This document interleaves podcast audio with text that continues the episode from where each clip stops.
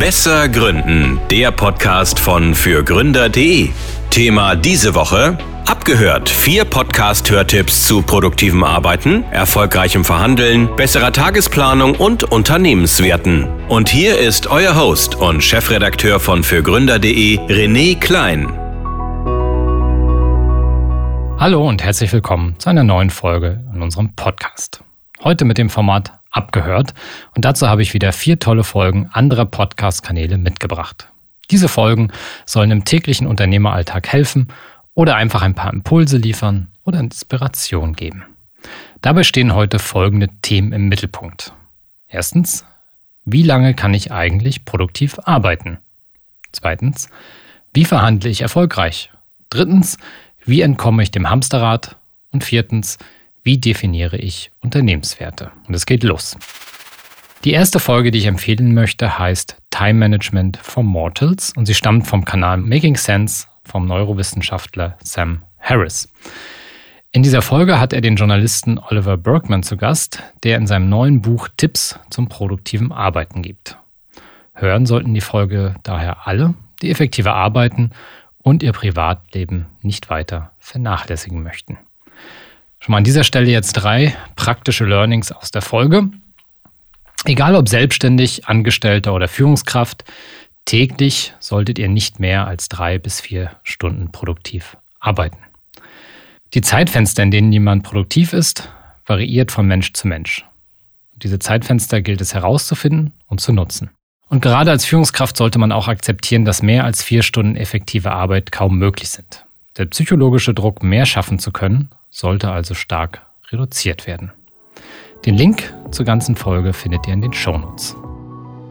Die zweite Folge, die ich empfehlen möchte, trägt den Titel Fair verhandeln, wie du für dich selbst einstehst und dich nicht über den Tisch ziehen lässt. Und sie wurde im Kanal Psychologie to go veröffentlicht. In diesem Kanal geht die Psychologin Franka Ceruti Einblicke in ihre psychotherapeutische Praxis. In dieser Folge nämlich dann zum Thema Verhandlungen, und zwar sowohl im beruflichen als auch im privaten Bereich. Ihr solltet die Folge also dann hören, wenn ihr euer Verhandlungsgeschick verbessern möchtet. Drei spannende Erkenntnisse schon mal vorab. Verhandeln bedeutet, dass es gegensätzliche Interessen gibt, über die man verhandelt. Das heißt nicht zwingend, dass einer gewinnt und einer verliert, denn manchmal verlieren oder gewinnen auch beide etwas. Vorschläge, Meinungen, Anliegen oder Wünsche sollten niemals aus Prinzip abgewertet werden.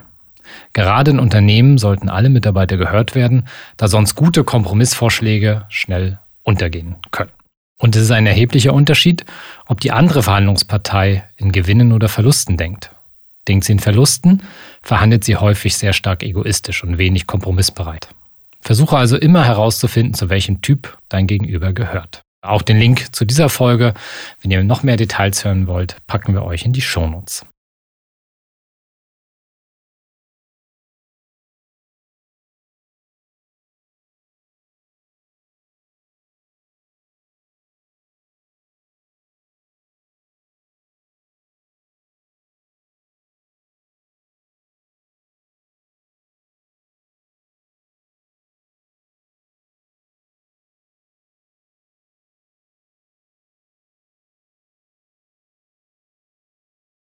Unsere dritte Hörempfehlung trägt den Titel Optimierungsmöglichkeiten für deinen Tagesablauf.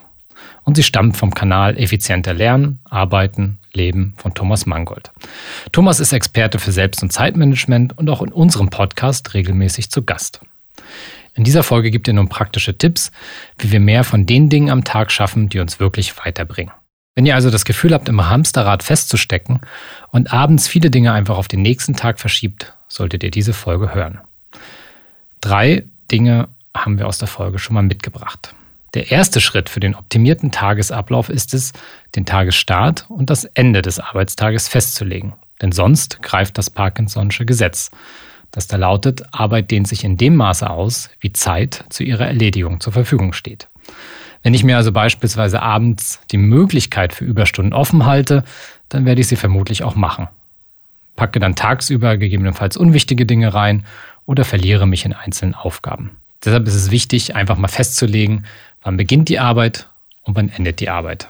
Weil dann weiß ich auch, wie viel Zeit ich noch äh, habe, um die Arbeit zu erledigen.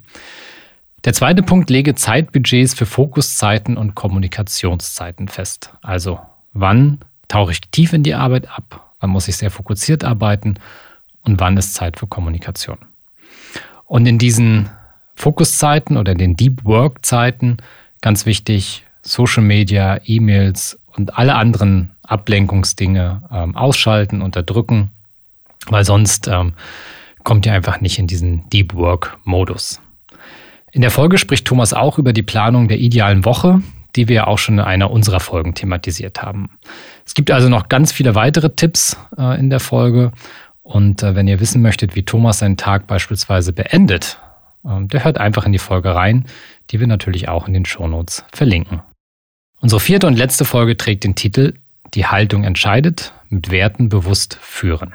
Sie stammt vom Kanal Gesund führen, der Leadership Podcast von und mit Tanja Rosenbaum. In dieser Folge unterhält sich Tanja mit dem Unternehmer Martin Permantier über gelebte Werte und welchen Einfluss diese auf unsere Umwelt haben. Hören sollten den Podcast also vor allem Unternehmer, die dabei sind, einen Wertekanon für ihr Unternehmen zu definieren oder die vielleicht ihren Wertekanon überarbeiten wollen, weil sie feststellen, dass irgendwie vielleicht auch eine Lücke zwischen den Werten, die sie vertreten und den Werten, die die Mitarbeitenden ähm, haben, besteht. Drei Learnings aus der Folge schon mal vorab. Wichtig sind nicht die Werte, die sich gut anhören oder die wir uns wünschen, sondern die, die gelebt werden. Wenn wir ein Unternehmen mit bestimmten Werten führen wollen, müssen alle Mitarbeiter involviert werden, damit an diesen Werten gearbeitet werden kann. Sonst empfinden die Mitarbeiter im schlimmsten Fall die Werte als zynisch. Und drittens, Werte sollten also handlungsweisende Ausrichtungen sein, die in die Haltung aller im Unternehmen übergehen. Denn Haltung setzt sich zusammen aus Kopf, Herz und Dasein. Und wenn die Haltung stimmt, dann stimmen auch die Werte. Auch diese Folge wird in den Shownotes verlinkt, damit ihr noch tiefer eintauchen könnt in das Thema mit Werten führen. An dieser Stelle vielen Dank an Biagio, Philipp und Anja aus dem Team für das Zusammentragen der Folgen. Ich bedanke mich fürs Zuhören und sage Tschüss und bis bald.